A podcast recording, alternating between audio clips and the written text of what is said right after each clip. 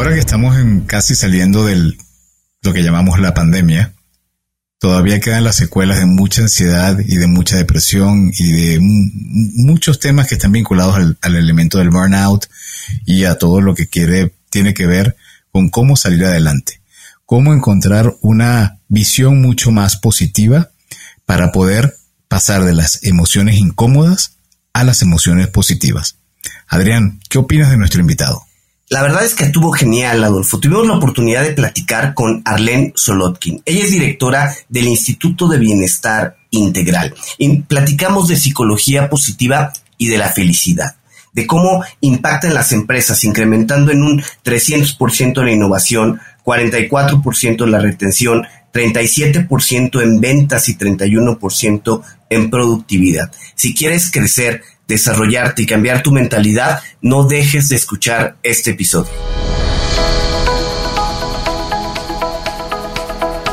Hola, has venido a escuchar nuestras historias, ¿verdad? Entonces, bienvenido a Cuentos Corporativos, el podcast donde Adolfo Álvarez y Adrián Palomares hacen de juglares y nos traen relatos acerca del mundo de las empresas y de sus protagonistas. Prepárate escuchar interesantes historias acerca del management, startups, compañías exitosas y fracasos empresariales.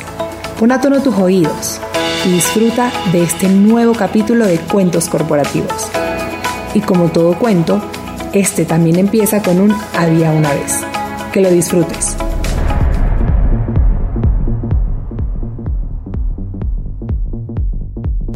Hoy vamos a tener un episodio muy particular. Vamos a hablar de psicología positiva. De hecho, hoy nos acompaña Lourdes Álvarez, psicóloga y directora de recursos humanos de OpenTech, quien es nuestra asesora y nuestra coach en todo lo que tiene que ver estos temas. Y esto de lo que trata hoy es de los mayores desafíos del siglo XXI, que ha sido el aumento de los problemas de salud mental y emocional. En primer lugar, tenemos que dejar claro que la epidemia de estrés y la crisis de salud mental van de la mano. La evidencia de esto sugiere que los eventos estresantes de la vida a menudo preceden a la aparición de condiciones como la depresión y la ansiedad. Y el estrés crónico por sí solo no es menos preocupante. Sobre esto, investigadores de la Universidad de California en Berkeley descubrieron que el estrés crónico crea cambios a largo plazo en el cerebro que pueden explicar el desarrollo de la ansiedad y los trastornos del estado de ánimo. Así es, Adolfo. La verdad es que cada vez más personas buscan resolver los efectos del estrés y de la infelicidad y recurren a la psicología positiva en busca de ayuda. La psicología positiva generalmente conocida como el estudio científico del funcionamiento humano óptimo, fue lanzado oficialmente como campo de estudio en 1998 por Martin Seligman, presidente de la Asociación Estadounidense de Psicología. Y su objetivo es descubrir y promover los factores que permiten que las personas y las comunidades prosperen. Sobre esto, el doctor Vivek Murthy escribió el libro Together, acerca de la importancia de la conexión humana, el impacto oculto de la soledad en nuestra salud y el poder social de la comunidad. Para Vivek, durante la pandemia COVID-19, se volvió cada vez más claro que el distanciamiento social fue un nombre inapropiado. Sin duda, debimos practicar el distanciamiento físico, por supuesto, para detener la propagación, pero socialmente, podemos salir de esta crisis sintiéndonos más cerca que nunca de nuestros amigos y familiares. Pero mire, para profundizar sobre este tema, lo vamos a hacer como siempre diciendo nuestras palabras mágicas. Había una vez una mujer mexicana, ferviente creyente en la capacidad del ser humano de cambiarse a sí mismo y de cambiar su entorno. Arlene Solotkin decidió especializarse en estudios sobre el potencial humano y la psicología positiva. Estudió directamente con el doctor Martin Seligman en la Universidad de Pensilvania, donde se graduó de la carrera de Psicología y Comunicación y posteriormente de la maestría en Applied Positive Psychology. Su pasión por el bienestar personal, organizacional y comunitario ha sido evidente en toda su trayectoria profesional. Después de, perdón, después de graduarse de la maestría en trabajo social de la Universidad de San Tomás, Desarrolló por más de 10 años programas de responsabilidad social con empresas, colegios, universidades y con el sector gubernamental. Arlen dirigió la campaña Un kilómetro de cobijas, la cual impactó a más de 50.000 personas en toda su gestión y la cual enfatizó la importancia de promover el liderazgo infantil juvenil y de la sociedad civil. Arlen es fundadora y directora del Instituto de Bienestar Integral, organización basada en México que ofrece programas y entrenamientos en liderazgo positivo, psicología positiva y bienestar integral para el mundo de habla hispana. Es profesora en el certificado en estudios de la felicidad y en la maestría en Happiness Stories creados por el Dr. Talben Shahar. Colabora además con diversas universidades en el desarrollo curricular, entrenamiento profesional, certificación e iniciativas de consultoría externa, así como en el desarrollo e implementación de programas para empresas AAA y es conferencista internacional. Arlen, bienvenida a Cuentos Corporativos, es un gusto tenerte con nosotros. Ay, muchísimas gracias Adriana, Adolfo y Lourdes por la invitación. Me siento de verdad muy honrada de estar con ustedes. Y bien, Arlen, para comenzar esta plática contigo, vamos a entrar primero en tu parte personal. Te vamos a proponer un reto. Tienes tres minutos para contarnos quién eres, pero así desde el fondo, desde tu ser real. Permítanos conocer tu plano personal. Uy, a ver si acabo en tres minutos. Eh, me considero eh, una soñadora, siempre me ha motivado mucho el tema de la justicia, de la paz en el mundo. Eh, no soy una persona optimista de naturaleza, pero soy una persona con un altísimo nivel de esperanza. Me gusta eh, actuar y me gusta poner manos a la obra.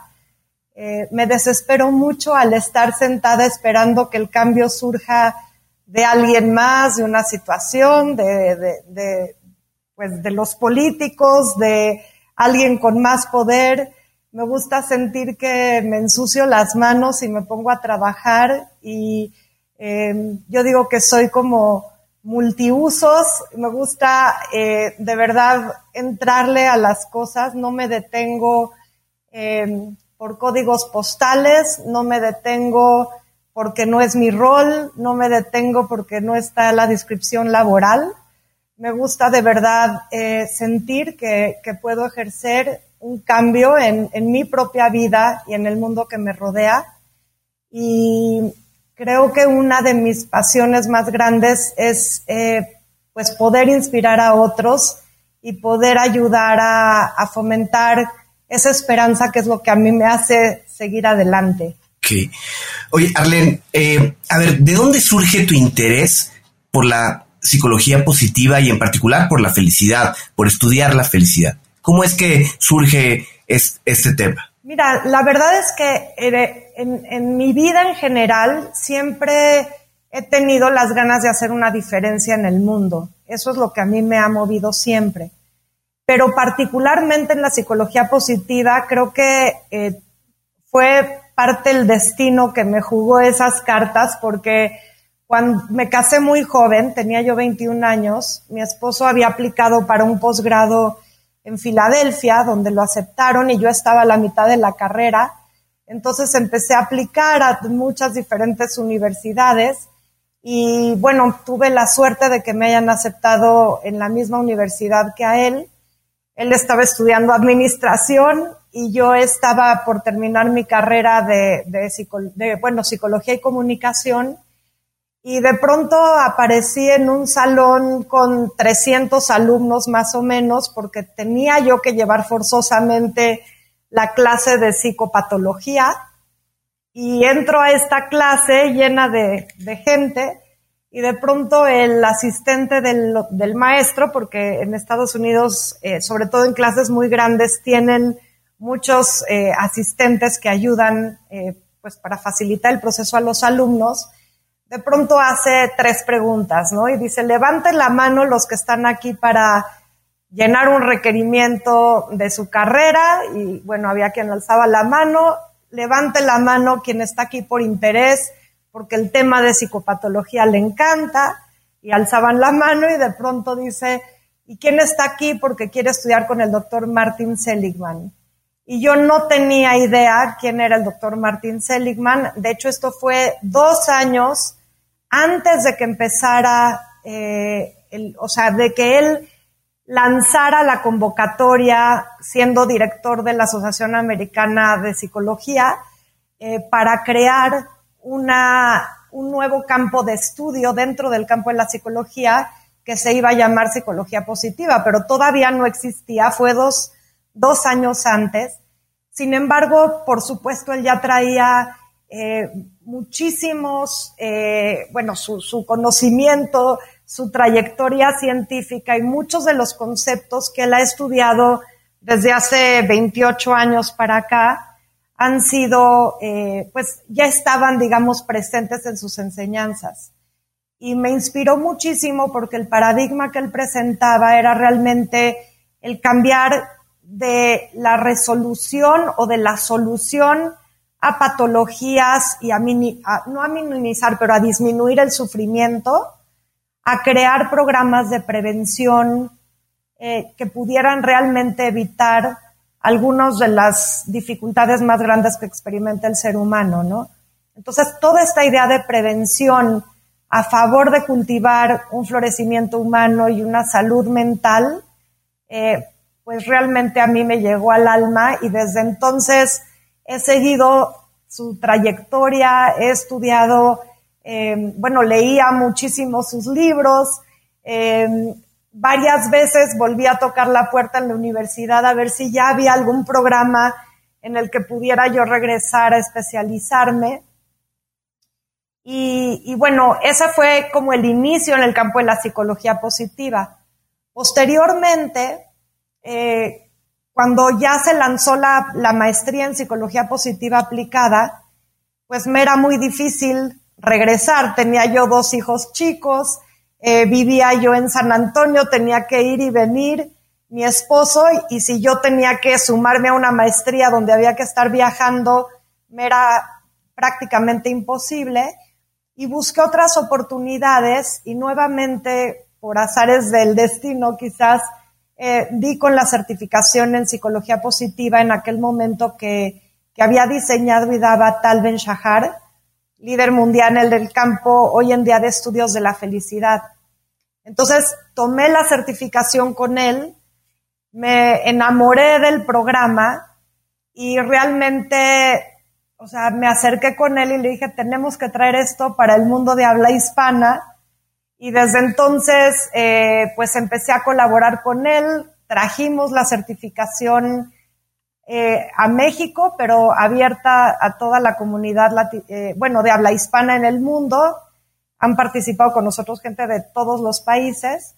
Y a partir de entonces, pues he seguido colaborando con él ya por casi ocho años. Wow. Qué increíble historia, pero para quienes no conocemos o muy ligeramente hemos oído escuchar hablar de la psicología positiva, ¿cómo la podrías definir? Bueno, pues hace unos momentos eh, tú mencionaste muy elocuentemente que es el estudio eh, de la vida óptima, ¿no? De cómo puede una persona vivir en plenitud, eh, vivir en florecimiento y hablamos de entender cuáles son los aspectos que hacen que la vida valga la pena. Entonces, eh, la psicología positiva surge como una forma de, eh, de ampliar el campo de la psicología, porque no es un campo adicional ni pretende tampoco eliminar a la psicología tradicional, pero la psicología tradicional se había enfocado en todo lo que no funciona del ser humano y dejó a un lado el potencial humano. Y la psicología positiva busca entender cuáles son las personas, las organizaciones, las familias, los países que tienden a ser eh, pues más capaces de alcanzar su potencial que tienen, que funcionan mejor, que viven en mayor bienestar y estudiar los mejores casos para de ahí entender cuáles son los elementos que verdaderamente nos pueden ayudar a construir una vida plena o un país pleno con programas de salud pública y programas que ayuden a crear eh, mayores niveles de creatividad, de innovación, de satisfacción por la vida, eh, gente que tenga eh, mayores niveles de optimismo, de esperanza, mayores niveles de generosidad, gente que puede tener buenas relaciones positivas con los otros y cómo es que éstas están compuestas. Entonces, digamos que la psicología positiva se, se enfoca en estudiar el otro lado de la moneda de la psicología, que tiene que ver con lo que te mueve, ¿no? Que es eh, tu motivación, tu sentido de vida, eh, las emociones positivas y el impacto de estas en la vida de la gente, tanto a nivel personal, familiar como laboral. Eh, mayores niveles de involucramiento, de engagement, de sentirte vivo, realmente de sentirte vivo. Oye, a ver, y en, y en este sentido, eh, comentas que estudia pues, el otro lado de la psicología y la idea es desarrollar pues la plenitud de las personas. ¿Cuáles son los principales factores entonces que la psicología positiva identificado que afectan eso, que afectan eh, la motivación, la plenitud de la gente? Mira, hay muchos modelos distintos de, bienestar. Un modelo eh, que es, digamos, eh, un gran pilar o el pilar más importante dentro de este campo es, por supuesto, el modelo de Martin Seligman que se llama PERMA, que por sus siglas en inglés habla de eh, emociones positivas, porque hay toda una rama de investigación en donde se han dado cuenta que las emociones positivas te ayudan a ampliar tu repertorio y a ser más creativos cuando tenemos emociones negativas normalmente o incómodas, no me gusta mucho la palabra de emociones negativas, pero cuando tienes emociones incómodas, normalmente estás en un modo de luchar o huir, ¿no? Que estás tratando de, eh, pues de una forma evolutiva de salir adelante y de salvarte, ¿no? De seguir vivo. Pero las emociones positivas tienen la capacidad y la característica de que amplían tu repertorio de respuesta, te permiten ver un panorama más amplio, te permiten eh, realmente desarrollar eh, una mayor creatividad y nos ayudan también a, desarrollar relaciones más satisfactorias con otras personas.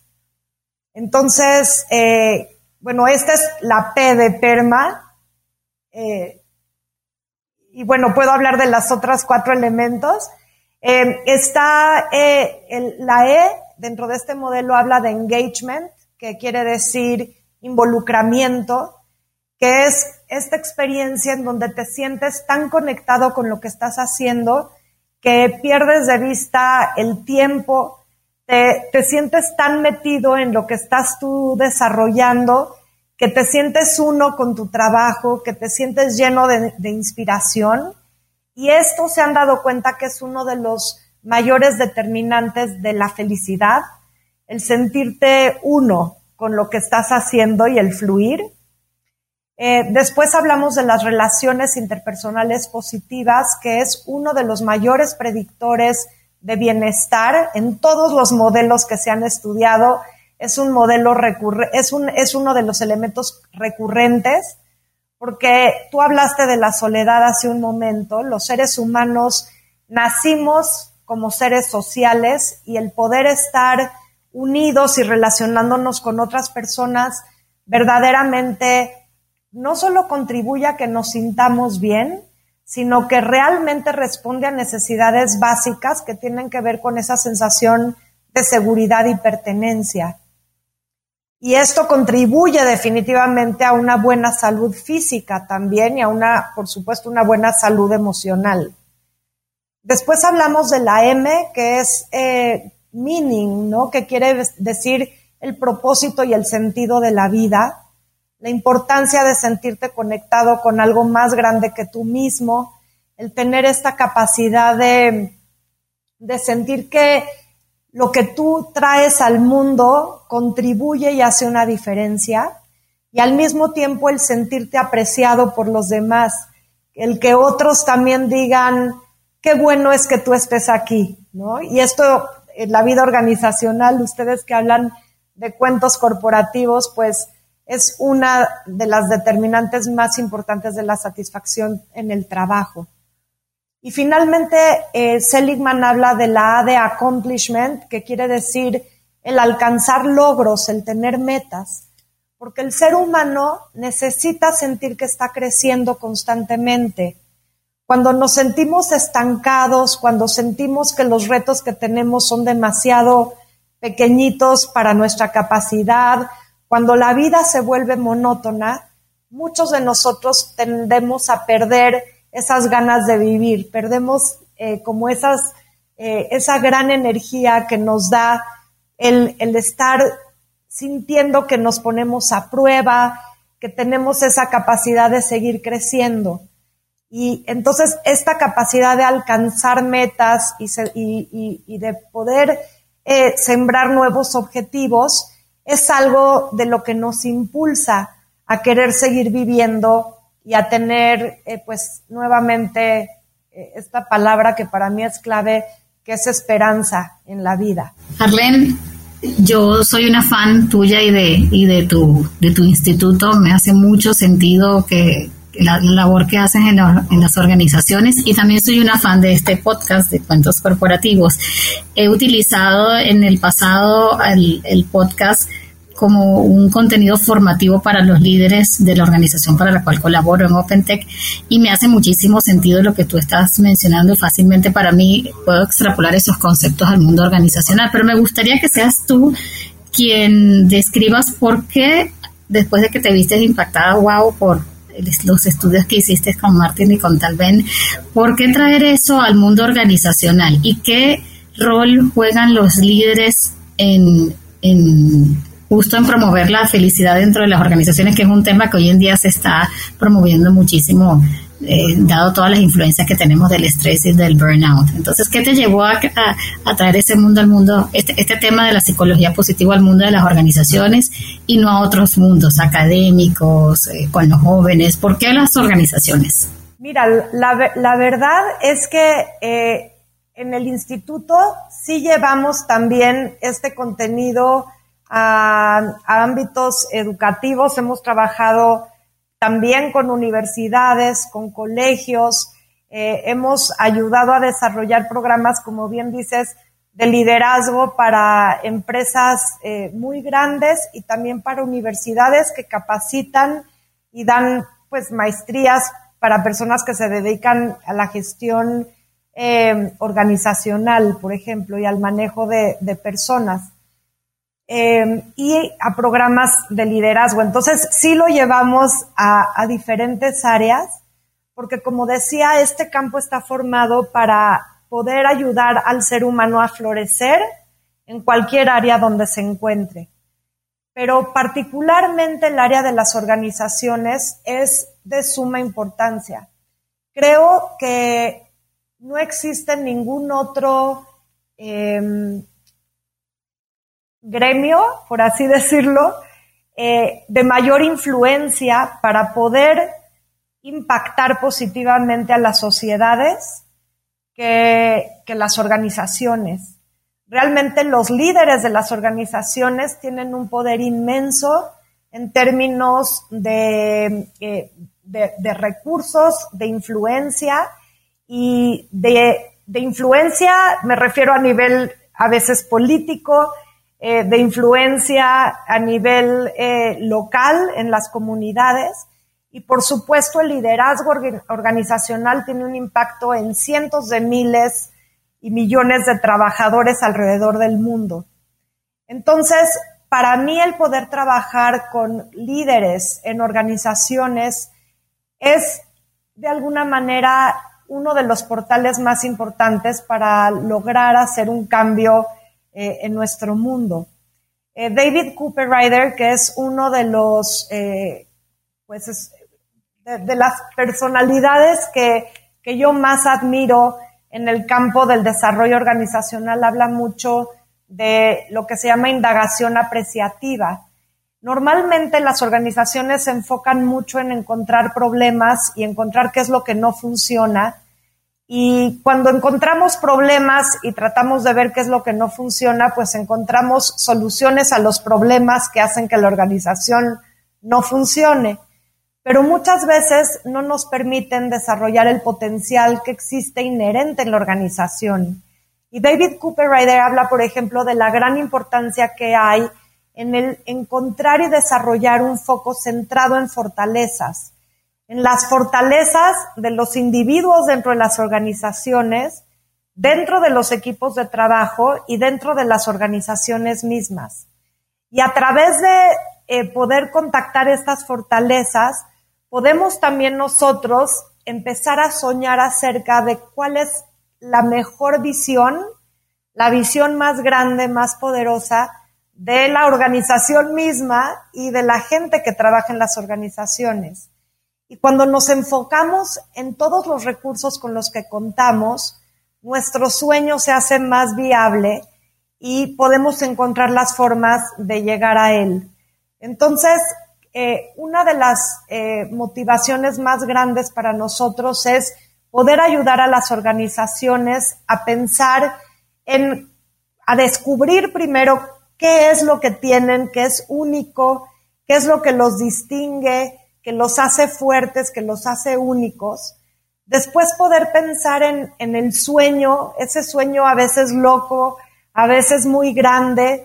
Em, cuando hablábamos, por ejemplo, de las empresas eh, que están en el libro, por ejemplo, Good to Great, ¿no? Que es de cómo ir de estas empresas buenas a estas empresas extraordinarias.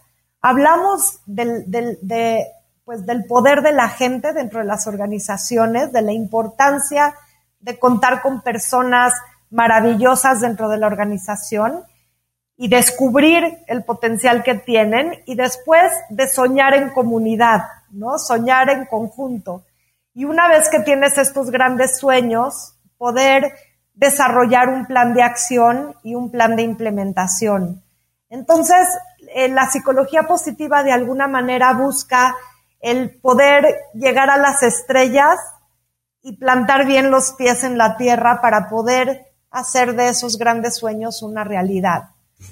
Por otro lado, y lo hemos visto mucho a través de lo que sucedió con la pandemia, realmente, eh, pues las personas dentro de las organizaciones eran un recurso, ¿no? Cuando hablamos de recursos humanos.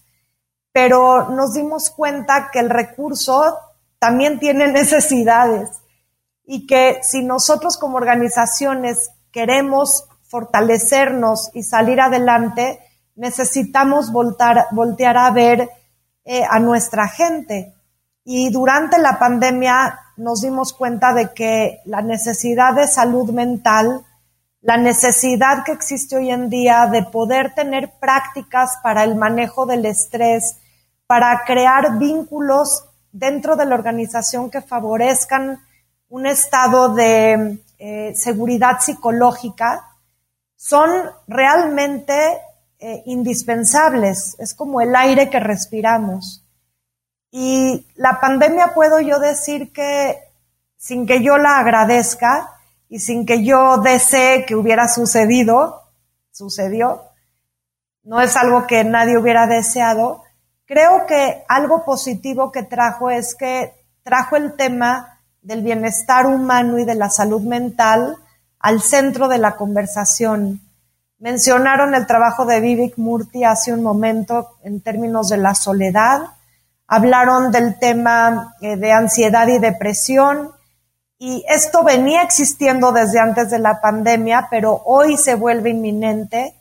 Y gracias a, pues, a, ponerlo al frente, es que podemos realmente encontrar soluciones y nosotros como instituto buscamos realmente dar herramientas que ayuden a responder todas estas preguntas desde varios frentes con el fin no solo de aumentar la resiliencia, sino de construir lo que nosotros llamamos el crecimiento postraumático, o sea, el salir más fuerte, aprender de la crisis, pero además potenciar el aprendizaje y poder construir organizaciones más fuertes que tienen al centro también el reconocimiento de que somos seres humanos, de que no somos perfectos, de que el mejor liderazgo es el liderazgo honesto y auténtico y cómo utilizar esto a favor de la organización. Ahora, Arlen, eh, me hace mucho sentido justo lo que comentas de enfocarse en las fortalezas y sobre eso construir. De hecho, actualmente participo dentro de una pequeña empresa, una startup, e hicimos una revisión de lo que normalmente en este tipo de compañías llaman pivotear y prácticamente nos enfocamos a pensar en qué somos realmente buenos, porque probablemente nuestra misión original estaba pensada para otra cosa. Pero cuando ves que probablemente el negocio no va a la velocidad que esperas o no está teniendo la reacción del mercado, empiezas a considerar y a revisar lo que tienes, identificas y dices, oye, pero si tenemos esto, que puede ser que no haya sido lo inicial, pero sabes, sabemos que somos muy buenos en esto, vamos a enfocarnos hacia esa vía. Y, y bueno, toco madera porque pareciera que por ahí se están moviendo bien los temas, pero somos una micropyme. ¿Cómo haces con una organización ya establecida para que mover el barco mm, y eh, cuesta muchísimo? ¿Cómo tú los ayudas en ese, en, ese tipo de tareas? Bueno, mira, eh, hay, hay, muchas herramientas distintas. A mí me gusta siempre el, poner al centro de, la ecuación, en, la forma en la que nosotros trabajamos, em, a la, la, posibilidad de desarrollar algo único y especial para cada empresa, ¿no? Porque realmente aunque sean empresas muy grandes, como tú dices, a veces el liderazgo está muy comprometido en un desarrollo y desde pensando en, una pirámide organizacional como normalmente se ve, eh, pues que el liderazgo está no como arriba, es que existe la pirámide inversa que es el liderazgo al servicio también, ¿no? Pero cuando ves que está dictándose un cambio desde el, desde pues puede ser que lo veas como la base o desde la cima de la pirámide eh, y que el liderazgo esté involucrado en el cambio, entonces todo fluye de manera muy fácil y podemos nosotros empezar por eh, evaluar cuáles son los, los valores de la empresa con los que se quieren quedar, cuáles son los valores que, que quieren cambiar o transformar. Se habla mucho de cómo empezar a involucrar a todos los jugadores, a los stakeholders de la organización, eh, a través muchas veces de pequeñas prácticas, ¿no? Hay organizaciones que quieren hacer cambios abruptos, cambios muy grandes, pero nosotros no subestimamos los cambios pequeños, que también a muchas organizaciones amenaza la idea de hacer un cambio muy abrupto en la cultura organizacional, pero hay cambios muy pequeños en donde hablamos por ejemplo, del incorporar prácticas que tengan que ver con el aprecio, con algo que nosotros llamamos mattering, que es cómo la gente se siente valorada y cuáles son las oportunidades que tienen las personas para agregar valor. Desde el, el, área, por ejemplo, de fortalezas de carácter, se puede crear desde, pues, cuáles son los perfiles para contratación, cómo puedes reorganizar las diferentes áreas basadas en perfiles, cómo crear eh, pues realmente una colaboración eh, de eh, donde gente de varias disciplinas y con fortalezas diversas puedan entrar y, hacer algo multidisciplinario. trabajamos mucho con este modelo de indagación apreciativa en donde se, se invita a participar a líderes, eh, personas que trabajan en las plantas, gente de limpieza, gente del área comercial, incluso invitamos a clientes y a proveedores para hacer este sueño en conjunto y poder a partir de eso eh, responder a, las nuevas visiones que la empresa tiene y que son creadas por la gente, por necesidades reales que se ven ahora sí como que al, frente, ¿no? En el, campo de batalla, digamos, de todos los días. Eh, entonces, bueno, trabajamos de muchas formas dependiendo la necesidad de la organización. Si la necesidad es una necesidad que, busca aumentar el bienestar psicosocial, digamos, de los, de los trabajadores, entonces organizamos prácticas que están basadas en técnicas para pues mejorar el estrés, para tener ciertos eh, momentos de recuperación y de incorporarlos a las diferentes prácticas. Trabajamos eh, con la interpretación del trabajo, ¿no? Algo que se llama job crafting. ¿Cómo puede la gente volverse autónoma eh, desde su propia posición? No importa si estás trabajando en una línea de producción o eres el líder de tu equipo de trabajo dentro del corporativo, cómo puedes hacer pequeños cambios que promuevan la relación con otras personas, que le den más significado a la vida y a tu trabajo y que estén vinculando tus principios de vida con tus sueños también eh, eh, profesionales. Entonces, eh, la verdad es que trabajamos de formas muy diversas. No podría decirte uno en particular, porque nosotros, más allá que decirte te vendo este programa, que también los tenemos, tenemos programas que sí, digamos, ofrecemos de pues bienestar y demás, pero tratamos de trabajar con la organización para cubrir las necesidades particulares de cada organización. Nos gusta eh, hacer trajes a la medida, pero además ponerles las telas y los colores y los olores y sabores que, vayan de acuerdo a, la organización y a su gente. Arlen, em, muchas de las empresas piensan que el tema de la felicidad es un tema personal, ajeno a la organización. Y más allá, yo creo que muchos empresarios todavía en nuestro país ven esto como un tema de los millennials, de la generación de cristal, ¿qué le dices a un empresario de este estilo que a lo mejor piensa que la felicidad es un tema que alguien debe de arreglar pues en su casa, ¿no? En la familia. Pero antes, antes de que me contestes, vamos a ir a una pausa para escuchar un anuncio de nuestros patrocinadores y regresamos con tu respuesta, ¿sale? Claro, gracias. Hola amigos de Cuentos Corporativos, soy Andy Llanes, cofundadora de Voz la aplicación de wellness y fitness digital que está ayudando a las empresas a incentivar a sus colaboradores a ser físicamente más activos, obteniendo beneficios como una mejor respuesta ante el estrés, mayor concentración, más vitalidad y sobre todo mejorando la salud integral. Implementar WOS en tu compañía es súper sencillo y lo mejor es que con una sola membresía puedes dar este beneficio a toda tu plantilla. Escríbenos a hola.getwoz.co o ingresa a las notas de este episodio, haz clic en el link de contacto y déjanos tus datos. Entren inteligente, entren eficiente con vos.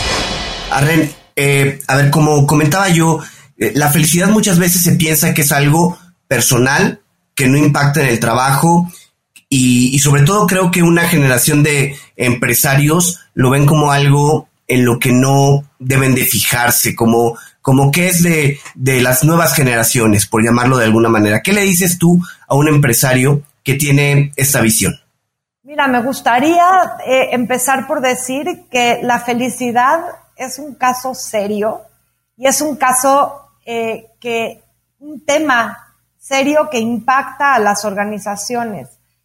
Más de 20 años de investigación muestran que mayores niveles de bienestar y felicidad contribuyen a la mejora de todos los resultados vinculados a las personas y a los equipos de trabajo.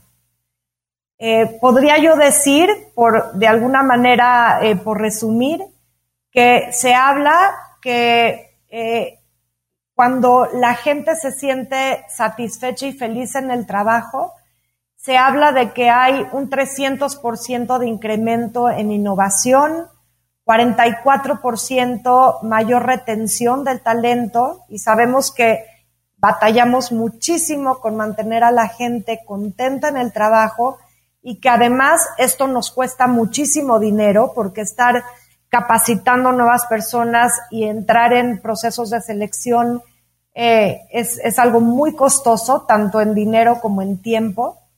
Se habla de un incremento de un 37% aproximadamente en ventas, 31% de aumento en productividad.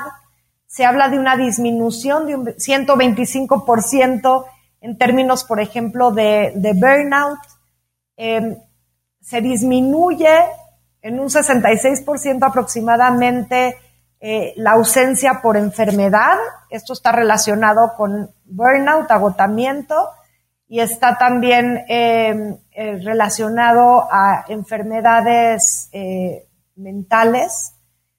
Em, y bueno, creo que estos son números, vienen todos de diferentes fuentes, todas científicas, como Gallup, Forbes, Greenberg, este, algunos de las mismas investigaciones de Martin Seligman, por ejemplo.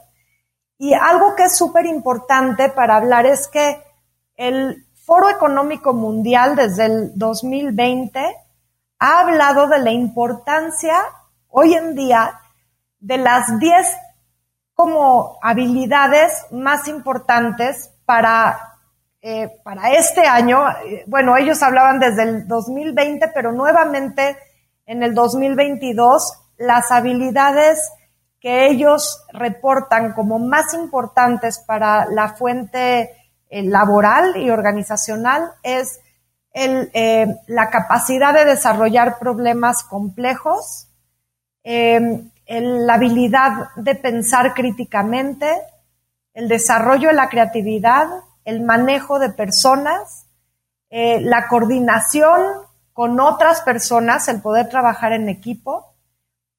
Habla de la inteligencia emocional, que es una de las habilidades fundamentales que destaca el Foro Económico Mundial.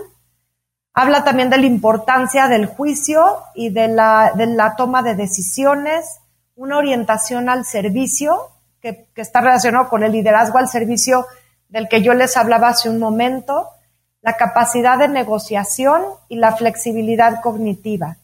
Y tengo que decir que muchas de estos eh, elementos que mencioné están vinculados directamente con los eh, elementos que hacen a una persona más resiliente. Nuestra capacidad de pensar claramente tiene que ver con cómo eh, manejamos nuestras emociones, tiene que ver con nuestra capacidad de eh, poder calmarnos y estar en un estado de mayor paz y tranquilidad para poder pensar y tomar en cuenta todo lo que está sucediendo a pesar de estar metidos en una crisis o aún más al estar metidos en una crisis. Eh, las emociones positivas, como mencioné anteriormente, tienen un impacto directo en el desarrollo de nuestra creatividad, en el desarrollo de equipos de alto rendimiento, de buenas eh, habilidades de comunicación. Em, entonces, bueno, si queremos ser una organización resiliente, tenemos definitivamente eh, que desarrollar personas que tengan estas características y esto no es algo que se desarrolla solamente en la casa. Verdaderamente eh, existe herramientas que se pueden enseñar. Todos tenemos la capacidad de volvernos más resilientes, pero podemos tardarnos muchísimo en tratar de entender nosotros solos cómo hacerlo versus realmente aprovechar lo que la ciencia nos brinda para poder desarrollar esto de una manera eh, mucho mejor, ¿no? Eh, cuando hablamos, por ejemplo, de el, de reinvención, porque ahorita se habla mucho de reinventarnos como personas, reinventarnos como empresas. Hablamos muchísimo de que las empresas anteriormente tenían a veces periodos hasta de 30 años para poder reinventarse, ¿no? O hasta más. Tenías el tiempo de probar una estrategia, otra, ver el resultado, mantener el mismo modelo, em, mejorar el mismo modelo pero era como una cuestión de continuidad. Hoy en día hablamos de, disrupción, hablamos de que los ciclos de reinvención en las empresas han bajado, a veces se habla de seis o nueve años, después de la pandemia se habla de tres años, en donde tenemos que estar constantemente reinventándonos. Y eso requiere de personas preparadas que tengan de verdad esa capacidad de desarrollar agilidad mental, de incorporar nuevas prácticas, de hacer prototipos, de probarlos y de cambiar y tener esa capacidad y esa flexibilidad cognitiva de adaptarnos a nuevas circunstancias y movernos de donde estamos una y otra y otra vez. Eso es muy cansado y eso es algo que tenemos que aprender a hacer como equipo. Si pensamos en nuestra propia familia, sabemos quiénes resisten el cambio y quiénes están a favor del cambio. En una organización eso se potencia muchísimo, porque hay organizaciones de cientos de miles de personas. Entonces, la única manera en la que podemos nosotros adaptarnos a las necesidades del presente es si tenemos de antemano claro cuáles son estas habilidades que necesitamos eh, aprender para sumarnos al cambio como equipo y ayudarnos unos a otros. En un área unos jalan, en otra área son otros los que jalan y otros empujan, pero tenemos que ir avanzando todos. No podemos dejar que nadie se quede atrás. Y eso solo se hace cuando estamos conscientes de dónde cogeo, pero también de dónde me agarro, ¿no? De dónde me sostengo como persona y de dónde me sostengo como organización. Arlene, te voy a hacer una consulta un poco futurista. Si tienes a la mano tu bola de cristal, por favor la puedes sacar, porque hoy estamos allá concluyendo el año 2022. Estamos por entrar ya incluso en primero de los primeros días de diciembre. Y a esta fecha, ¿cuáles son las palabras que normalmente son tendencia? Burnout, reinventarnos, la gran renuncia, resiliencia, salud mental. ¿Tú sientes que esto es algo que es tendencia hoy? Porque ya tocamos madera, sentimos que estamos saliendo de esto que llamamos la pandemia? ¿O sientes que es algo que va a seguir y todavía apenas estamos viendo la punta del iceberg de lo que viene en los próximos años. Ay, ojalá tenga yo, pensé que me ibas a preguntar del fútbol y dije, no, de esa bola de cristal no me digas, porque... Ese es más fácil. Ahora que está el mundial. Sabemos que para los que están escuchando el podcast eh, ya un poco más tarde, y este sábado juega México-Argentina, ya sabemos quién va a ganar, va a ganar México. Puede ser que sí. Eh, bueno, pues realmente eh, podría decirte sí y también. Esa sería mi respuesta. O sea, creo que hay muchas empresas que se han sabido adaptar rápido. Creo que hay muchas empresas que han sido vanguardistas en la implementación de nuevas prácticas y que se han atrevido a probar cosas que, que, que, que la mayoría no se han atrevido aprobar. Digo, vimos a lo largo de la pandemia cómo algunas se adaptaron rápido, que si al modelo totalmente en casa, al modelo híbrido, hubieron otras que se mantuvieron trabajando eh, de forma presencial a pesar de los contagios y demás.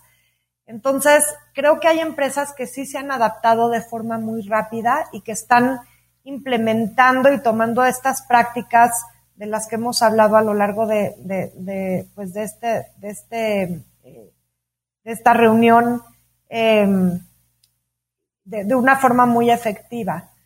Eh, creo que no hemos tocado fondo tampoco en términos del impacto en la salud mental de, de, la gente que trabaja.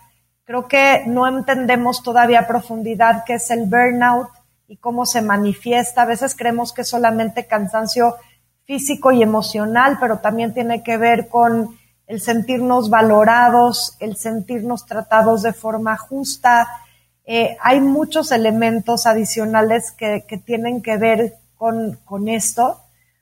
Y creo que todavía nos falta mucho por entender que los seres humanos funcionamos mejor cuando tocamos una fibra interna de motivación que tiene que ver con el legado que cada uno de nosotros queremos dejar en el mundo.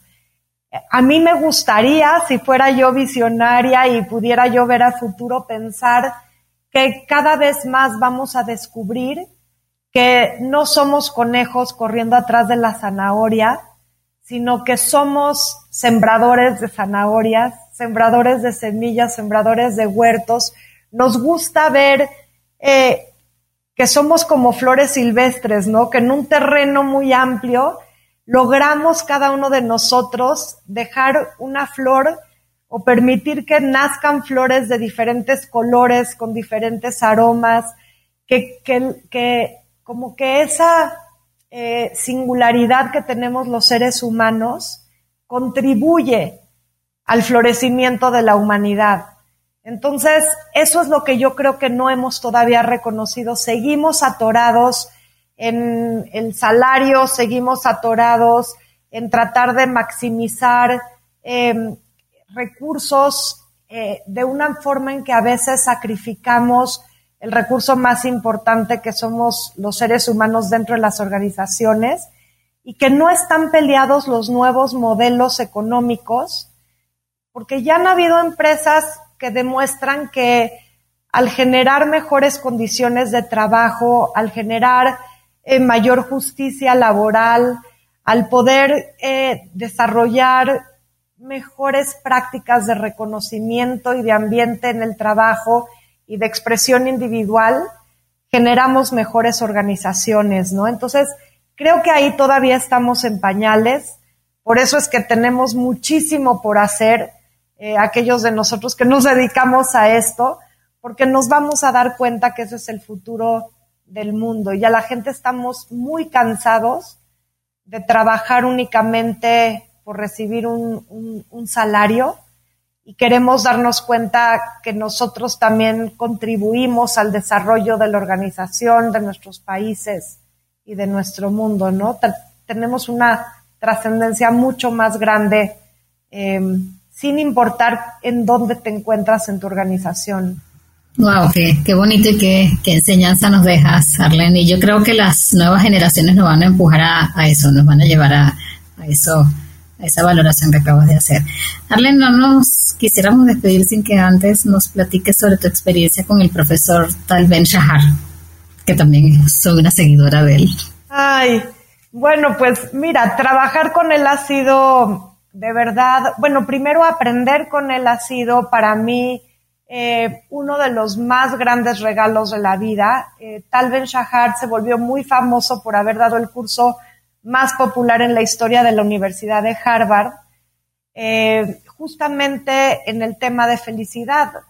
Los estudiantes en Harvard pues tenían todo, ¿no? Este, para ser felices aparentemente, gente pues muy exitosa, eh, tenían los recursos que necesitaban para eh, pues subsistir, para salir adelante y sin embargo eh, la gente reportaba altos niveles de infelicidad, de depresión, de ansiedad, ¿no? Entonces creo que uno de los regalos más grandes que ha tenido el aprender con Tal Ben Shahar es que él logra hacer un puente muy fuerte entre todas estas investigaciones científicas aterrizadas de una forma muy práctica para que la gente pueda de forma personal vivir mejor y que también las organizaciones puedan adoptar todas estas prácticas muy aterrizadas que o sea, sumadas, aunque sean prácticas pequeñitas, eh, si se repiten de forma constante logran hacer una gran diferencia en, el, en la vida organizacional. Trabajar con él ha sido un gran regalo, un aprendizaje enorme. Algo que puedo decir que, que, que, me, que me distingue a mí como persona es que sí busco mucho la congruencia eh, entre lo que se dice y lo que se hace. Y creo que tal vez Shahar es alguien que predica con el ejemplo. Entonces, para mí ha sido muy gratificante trabajar al lado de él y poder ver que no estamos hablando de la lengua para afuera, sino que todas las prácticas que estamos nosotros desarrollando son prácticas que, que, también, en las que también nos involucramos, ¿no? Incluso cuando ha habido el que se comete un error, el que no supimos la manera adecuada de hacer algo, eh, no existe el ego en ese sentido de que yo ya lo sé todo porque soy tal Ben Shahar.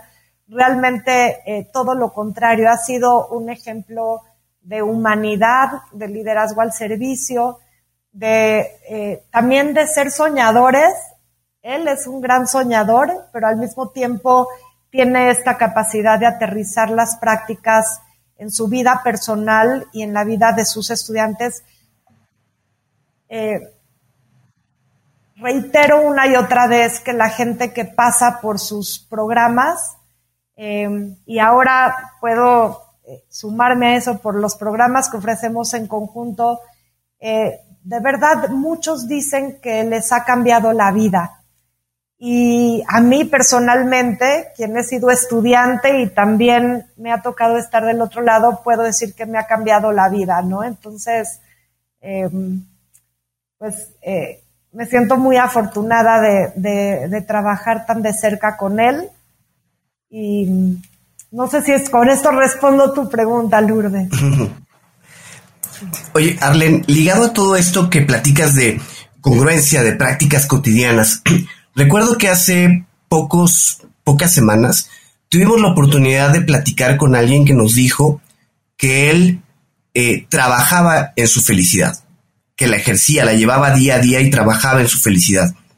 Eh, ¿Tú qué tips, qué prácticas, eh, qué hábitos cotidianos recomendarías a alguien que lo que busca justo es trabajar en su felicidad? ¿Qué deberíamos de hacer? Mira, Tal Ben Shahar tiene un modelo de felicidad parecido al de Seligman que hablé hace un momento, pero él habla de cinco esferas, ¿no? Entonces, en la parte eh, espiritual, habla de la, de la esfera espiritual, habla mucho de la importancia de practicar el mindfulness, de poder disfrutar y estar presente en el momento actual, en este momento, sin hacer multitasking.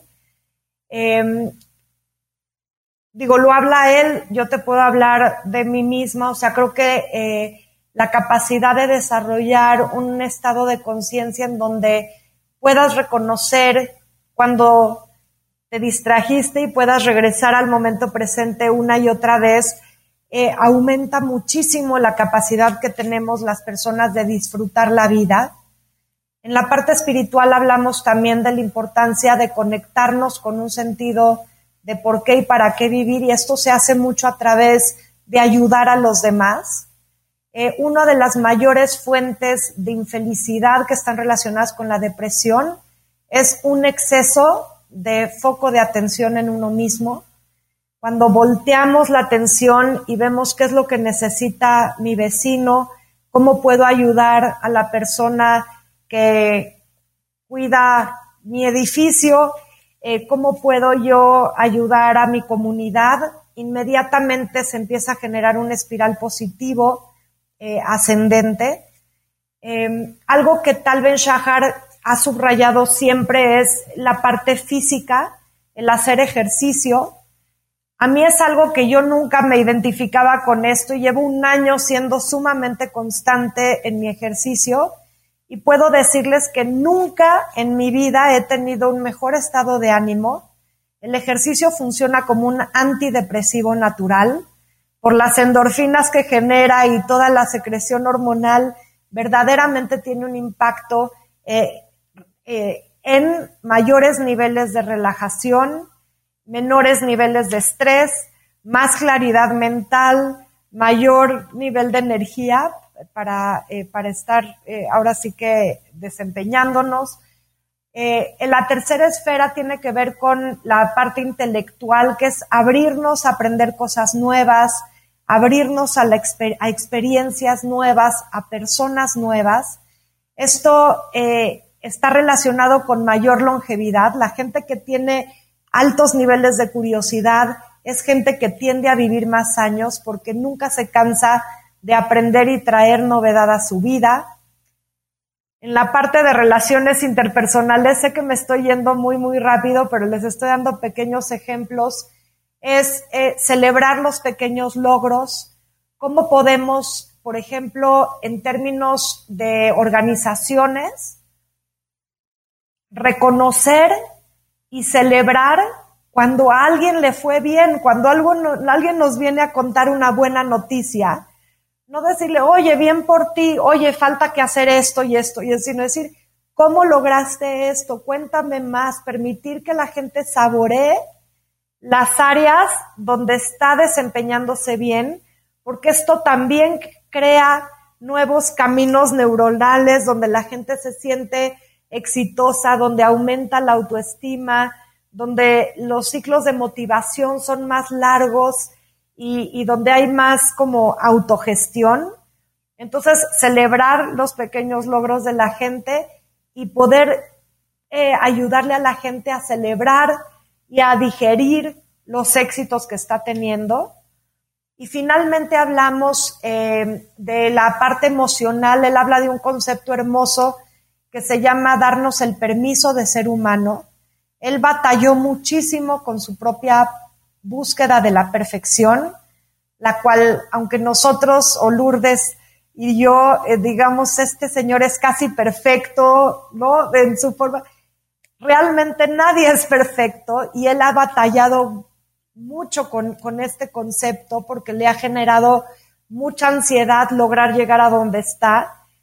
Y de veras, ahorita, por ejemplo, que estoy trabajando con él en la, en la maestría, que es un programa nuevo, la maestría en estudios de la felicidad, y estamos en este ciclo de aprendizaje donde, como le dijo él a toda la, la generación, ¿no? Se inscribieron 100 alumnos y les dijo, hay un beneficio muy grande de que sean los primeros, pues que son los primeros, pero también hay un precio alto, estamos aprendiendo junto con ustedes. Y es increíble ver cómo, a pesar del gran compromiso que él tiene, obviamente, con todos los alumnos, lo maneja de una forma relajada, ¿no? Esto no nos está saliendo muy bien, ¿qué podemos hacer? Y abrazando el que no somos perfectos, el darnos permiso de ser humanos, el, el darnos cuenta que las emociones positivas coexisten con las emociones incómodas puedo sentirme con gratitud y al mismo tiempo sentir que tengo envidia porque pues alguien tiene algo que a mí me gustaría tener, ¿no? Este, o puedo sentir em, que, que, siento amor por mi pareja, pero al mismo tiempo pues le veo que tiene sus partes que no me gustan y exijo, ¿no? Entonces se puede cohabitar en este terreno emocional y lo importante es darnos cuenta y, traer ahora sí que esta humanidad en común al centro de la, de la ecuación. Bueno, la verdad, Arián, increíble. Este, mm, prácticamente no puede quedarse sin palabras con, con tanto, tan, con estos pequeños, y vamos a decirlo, pero tan impactantes consejos. Vamos a definitivamente seguirlo. Y bueno, ya nos toca regresar de nuevo, aunque siento que a veces no hemos salido, pero sí nos toca regresar a tu parte personal. Y aquí en tu parte personal vamos con nuestras preguntas que son, llamamos, obligadas en cuentos corporativos. Y la primera pregunta es si te gustan los cuentos. Sí me gustan los cuentos.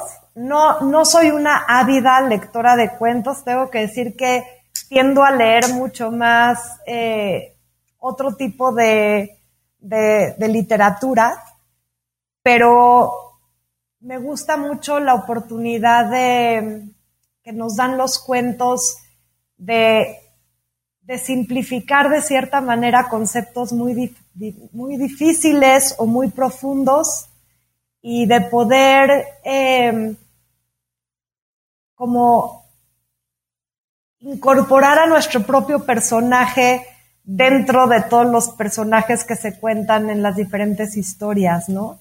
Entonces, eh, sí, sí me gustan los cuentos desde, desde esa perspectiva. Muy bien. ¿Hay algún, alguno que, que recuerdes? Pues mira, a mí uno de los cuentos que más me gusta es el del Principito, por ejemplo. Eh, siento que es un cuento de niños, pero de adultos y y creo que se conecta mucho con esta parte idealista mía que, que sueña y que a la vez reconoce en los pequeños detalles todo un universo. Arlen, ¿y algún libro que nos recomiendes? Yo te he escuchado en anteriores oportunidades y gracias a ti no solamente llegué a, Happy, Happier de Talpen Shahar, sino también de Together de Vivek Murphy. Pero algún otro libro que nos recomiendes que no tenga necesariamente que ser un cuento, que haya, que haya sido para ti impactante.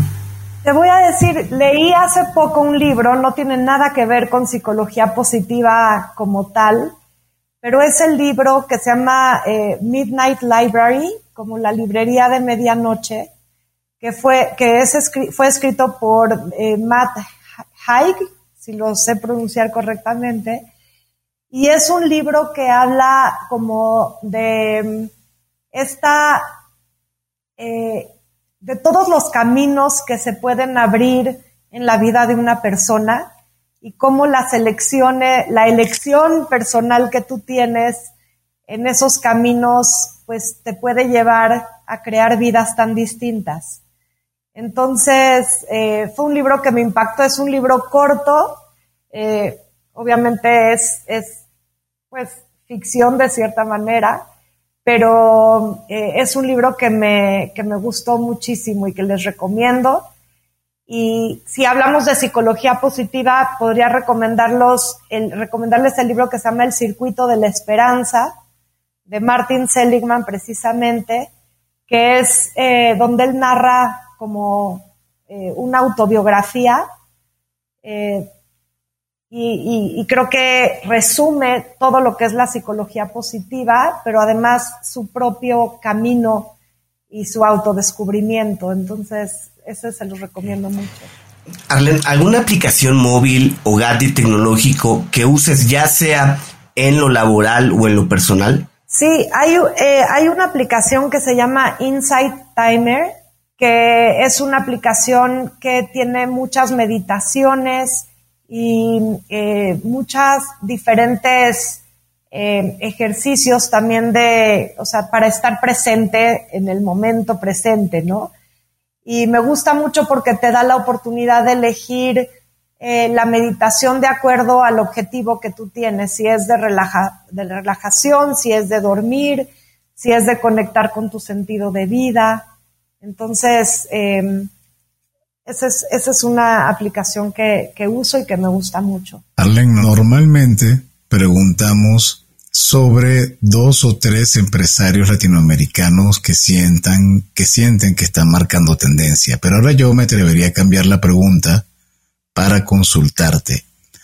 Dos o tres coaches, pensadores que sientes que hoy en día es importante seguir, sobre todo para reforzar estos elementos de liderazgo. 100%. Bueno, eh, hablo, hablo principalmente de David Cooper Ryder, porque él ha desarrollado eh, todo un concepto que habla de los, los, negocios como eh, agentes de, de, beneficio mundial.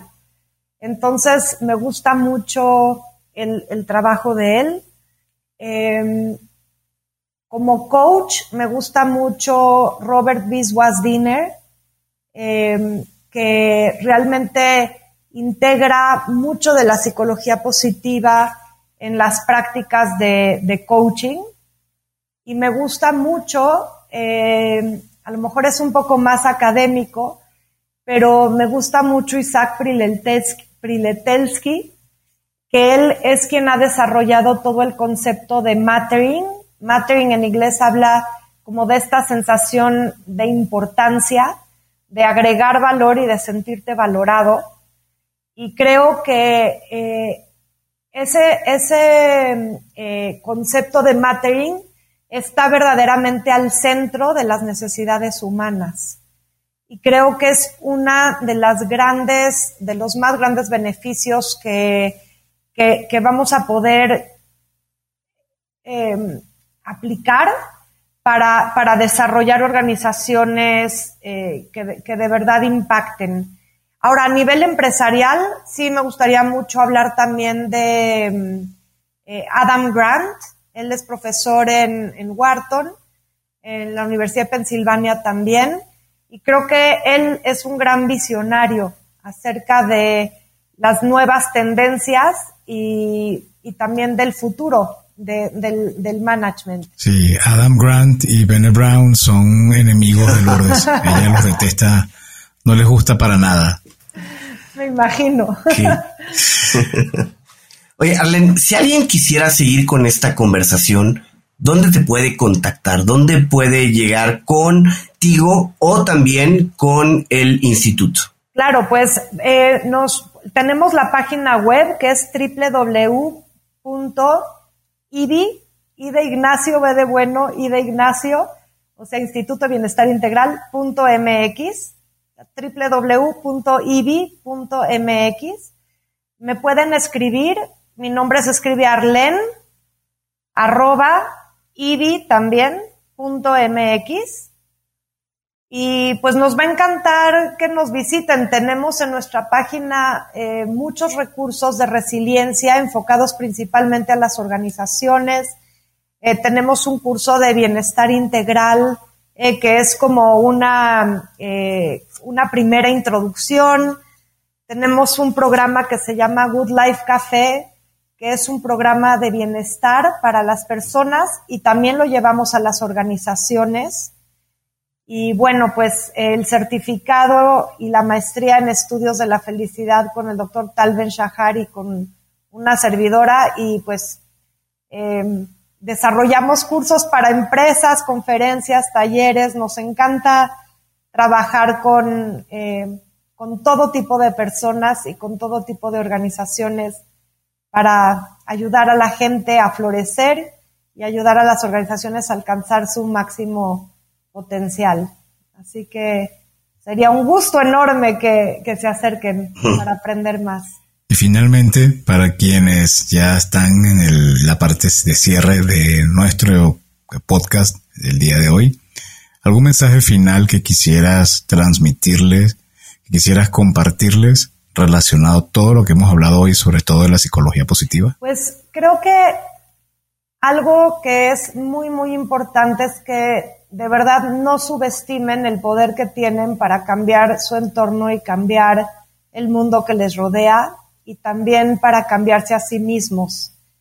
Em, el poder desarrollar una mentalidad de crecimiento donde nos demos cuenta que constantemente tenemos oportunidades para comenzar de nuevo, que el destino no es algo que nos marque para siempre y la genética no es algo que determina el destino que vamos a tener, sino que construimos el, nuestro propio destino en base a nuestras acciones, en base a nuestros pensamientos, en base a los hábitos que vamos formando intencionalmente, eh, pues abre un sinnúmero de posibilidades. Entonces, eh, sí podría yo decir que uno de los dolores más grandes que tenemos como seres humanos hoy en día es el de sentirnos insignificantes y cuando empezamos a actuar nos damos cuenta del, verdadero poder que, llevamos dentro.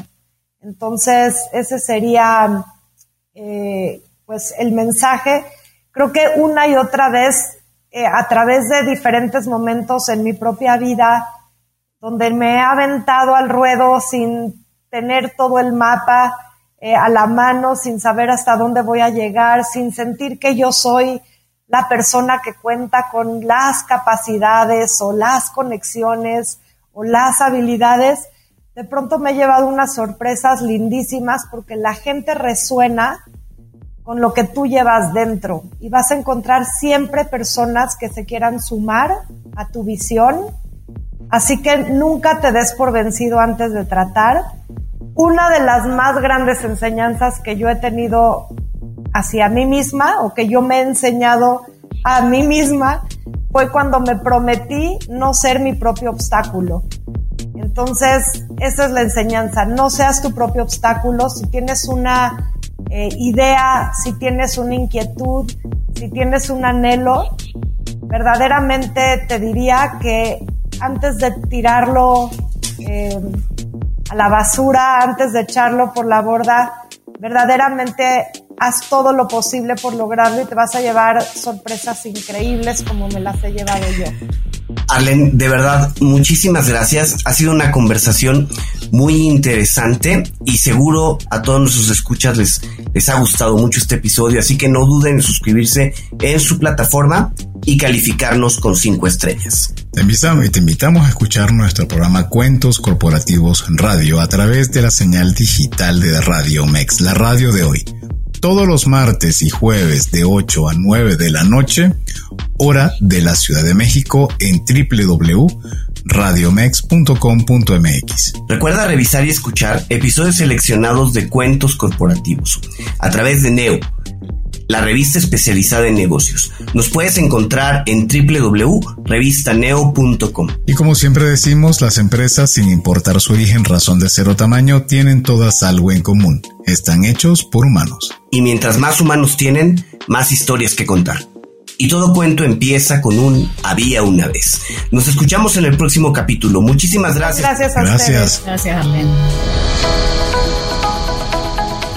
Gracias por habernos acompañado en este capítulo de Cuentos Corporativos. Ojalá que esta historia haya sido de tu agrado y sobre todo que te lleves ideas y experiencias que puedas aplicar en tu propio universo empresarial. Esperamos que nos escuches nuevamente y recuerda, todos los cuentos comienzan con un había una vez. Hasta la próxima.